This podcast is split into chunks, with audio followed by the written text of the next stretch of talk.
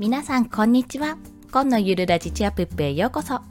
このラジオは経験ゼロ、実績ゼロ、収益ゼロ。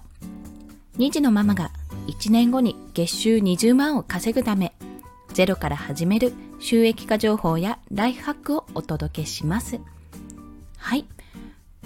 冒頭の挨拶文が多少変更されております。ということで今日のテーマをお話しします。今日のテーマは今後の動向についてです。またかって思われる方いらっしゃるかと思うんですけども、あの、またかというほどの大きな変更はないんですが、まあ、大まかに分けて2つございます。今回ね、また新たに手こ入れをしたというようなところでございます。その1つ目の変更は、放送内容の変更です。で、2つ目は、目標の変更。この目標自体も大きくは変わっていないんですけども、ちょっともう少し具体的にしてみたというところでございます。一つずつ解説していきますね。一つ目の放送内容の変更なんですが、こちらは3つございまして、朗読ラジオの廃止と産後うつ予防ラジオを統合、まあ、分けないというところですね。あと、ライブ配信を定着化かなこれはちょっとまだ検討中の段階なんですけども、その3つについてお話しします。1つ目の朗読ラジオを廃止というところなんですが、こちらですね、まあ、3月頃から始めて1ヶ月半ぐらいやらせていただいたんですけども、ちょっとやっぱりあの私のチャンネルのコンセプトと合っていないというか、まあ、全然、うん、でも合ってないんですよね。言ってしまえば合っていないのと、やはり聞かれていないっていうところが大きな部分でございまして、ま、今回ちょっと朗読ラジオは廃止させていただこうかなと思っております。ただ、私これをやった理由として、ま、自分の子供たちにやっぱ動画とかテレビを見せるより、できればお話を聞いたり、まあ、ラジオを聞いたりしてほしい。まあ、耳でちょっと聞いて想像力を働かせてほしいという願いがございまして、まあ、今回ね、こんなに取りだめしたので、まあ、それは私の中では、私の育児では使えそうなんですけども、まあ、やっぱり、あの、他の方でも、ご家庭の方でも、ちょっとね、ポチッと iPhone ポチッと押しとくだけで、なんかお話が出てきたって思ってうとうとね子供が眠ってくれたら嬉しいじゃないですか。まあそういった理由があったんですが、まあ、どうにもこうにも単発でポンポンと毎日ね、1位放送を流されても、まあ、なかなか聞かれないでしょうし、やっぱ3分、5分、6分ぐらいの短いものですと、そんなに間も開かないので、こちらに関しては、まあ、いずれ別チャンネルを立ち上げるか、もしくはまあ、一つのコンテンツとしてどこかしらで上げられたらいいかなって作業用 BGM みたいな感じで上げられたらいいかなと考えております。はい。で、二つ目の産後うつ予防ラジオを統合すること。これ分けるのをやめます。まあ、これもそもそも理由があって、私がちょっと収益化に特化してると、自分がやってない時、インプットが足りてない時に結構しんどかったんですよ、これ。なので、産後うつ予防ラジオということで、日々の生活の振り返りとか、あの、子育ての話とかをしていこうと。まあ、ちょっとサブチャン的な、サブチャンネルのサブチャンですよ。あの、ね、違いますよ。三河屋のサブチャンとかじゃなく、サブチャンネル的な意味合いで流していたんですが、これを、まあ、統合しまして、要は分けずに、その子育てとかの視点も取り入れつつ、その収益化のために、私が実際にこの今の生活をしている中での工夫とかそういった形でね、お話しできればいいかなと、まあ、ちょっと絡ませる、うまく絡ませるような形でお話ししていきたいと思っております。たまにね、でも辛かったらきっと私のブログを書くのがしんどいからノートに逃げるみたいな感じで、おそらく 放送内容として出てくる時もあるかと思います。まあ、頑張って逃げないようにそこは頑張ります。といったところですね。あと、最後にライブ配信ですね。私突発的にあの何度かやらせていただいてるんですけども、こちらの回数をちょっと増やしたいと思ってまして、例えばなんか金曜の昼12時から今のライブ始まるよみたいなね、感じで、ちょっとチャンネル化というか、なんて言うんですか、レギュラー化？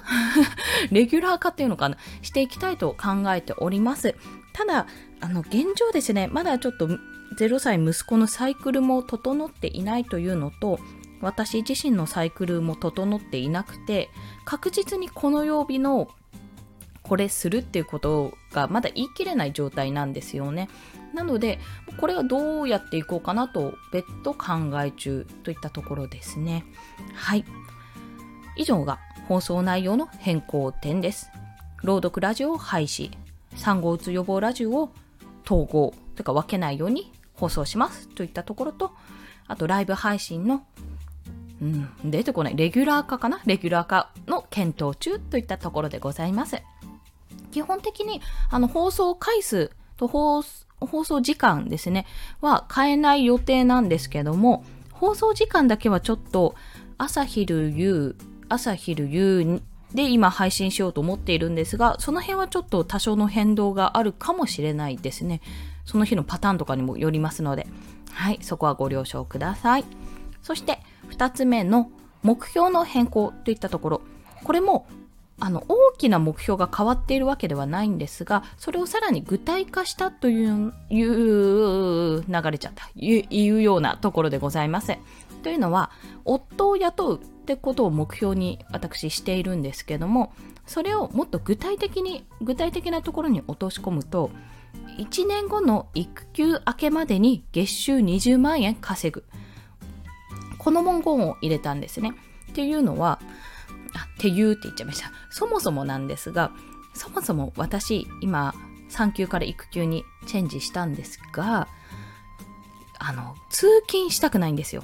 うん。行っちゃうと。通勤するのがしんどくて、電車に乗るのがかなりしんどいんですね。で、時間通りに行かなきゃいけないっていうのが、その遅刻するとかうんぬんじゃないんですよ。朝起きられないとかじゃなく、何かの表紙にあの子育てしてると壮絶な嫌々とかいろいろあるんですよ。で遅れたこと何度もあるんですけど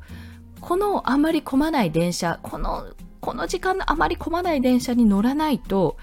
私この前後に後から来る電車とか乗ったら死ぬっていうような状況だったんですよ。私ずっと妊娠中の通勤って。でその記憶が未だに残っているのと妊娠前の電車でもやっぱり辛かった記憶があって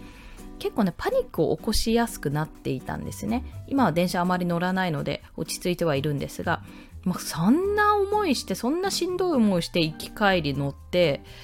で何ご飯作ったりとかっていうのがちょっと正直考えられなくて。だったらあの多少しんどくても今のうちに自分で稼げるあの技をね身につけてスキルを身につけて仕組みを作って自分で稼いでいった方がいいと判断したわけです。でそう夫を雇う以前に1年後の育休明けまでに月収ね20万、まあ、大体の手取りこれぐらいは稼げるようにならなきゃあかんというところでそちらを目標にさせていただいております。はい、そしてまあ、そもそもの大きな目標ということに関してもしかするとお伝えしてなかったかもって思って改めてこちらでお伝えします。それは私の目標3つあるんですけども1つ目が通勤せず自分の好きなことをして稼ぐということ。2つ目は時間もお金もコントロールできるようになるということ。3つ目が余裕を生み出し結果家族みんながハッピーになるというところです。まあ、あの持論というか、まあ、結構ななんていうんですか結構主観的な振り切った思想かもしれないんですがあのママの健康は家族の健康と直結するって私は考えているんですね。まあ、これはパパももちろんなんですけども基本的に家族を守っている人がパパママ両方のところもあるかもしれませんしパパなのかもしれないパパのところもあるかもしれないんですがうちの家庭ですね我が家の場合は私が倒れたら総崩れは起こらないけど起こらないけどダメだと。私が倒れたらここはみんな不健康になるっていう感覚でいるんですね。それはなんかプレッシャーとかそういった意味じゃなくて私が頑張んなきゃって躍起になってるとかいうわけでもなくて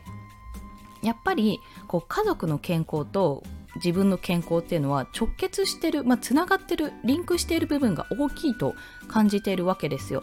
あこちらが不安定な気持ちになると娘がねあのちょっと荒れたりまあ荒れるというよりどっちかっていうと悲しくなる方が強いかな娘も不安定になるというような形でやっぱりあの影響を与えちゃうし何より、まあ、ママがニコニコハッピーしてなんか好きなことしてウェイってやってたらまあそりゃ家族も楽しいだろうよと。家族の犠牲の上に成り立ってなければですけど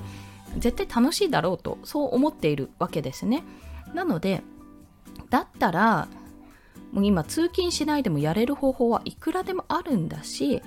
その中で自分で稼いでいくあどうやったら稼げるって考えていくことがめちゃめちゃ楽しいですしそれはなんかお金を稼ぐというより自分の力でどんどん切り開いていくってことが楽しいんですよね。ゲーム感覚なんですよ、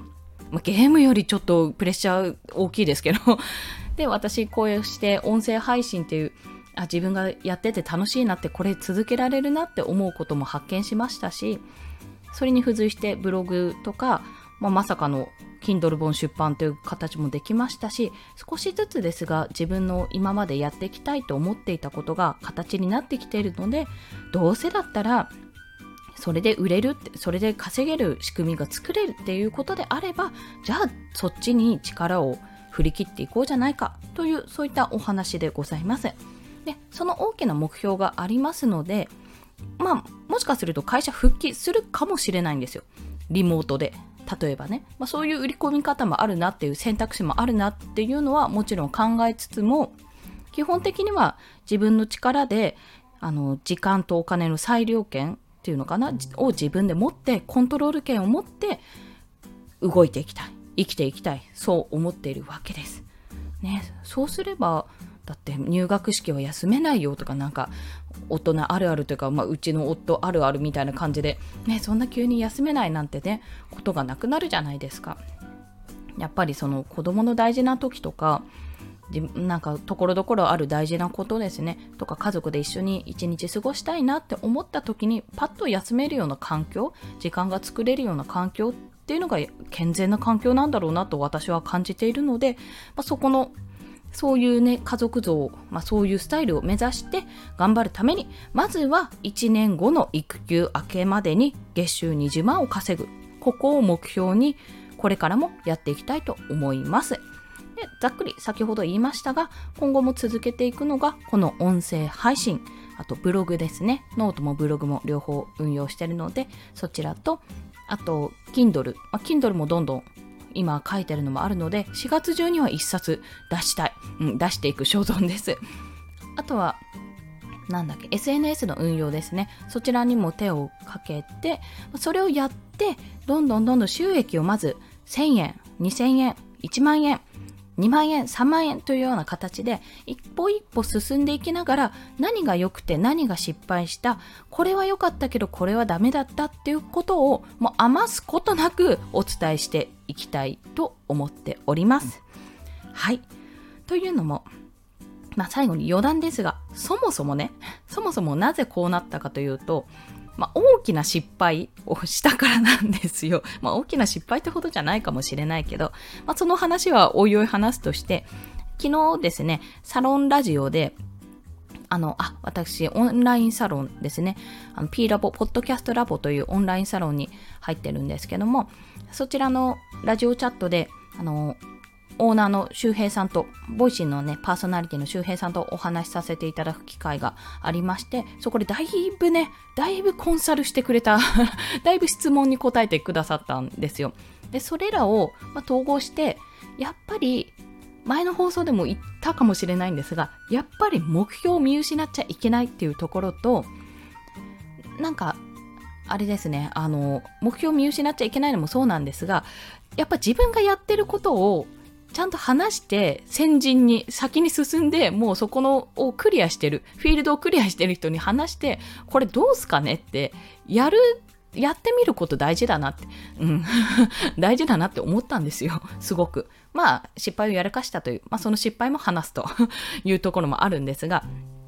まあそういったことをね、積み重ねていって、まあ30半ばにもなって、なんかてんやわんや、てんてこまいな状態ではございますが、もしあの、今後もちょっと今の環境を変えたいなとか、育休復帰じゃなくてもっと時間を自由に使えるような働き方したいなとか、そういった風にね、考えてる方、だけどなかなかちょっとできないなって思ってる方の少しでもお力になれればいいかなと、そう考えて今日も進んでまいります。はい。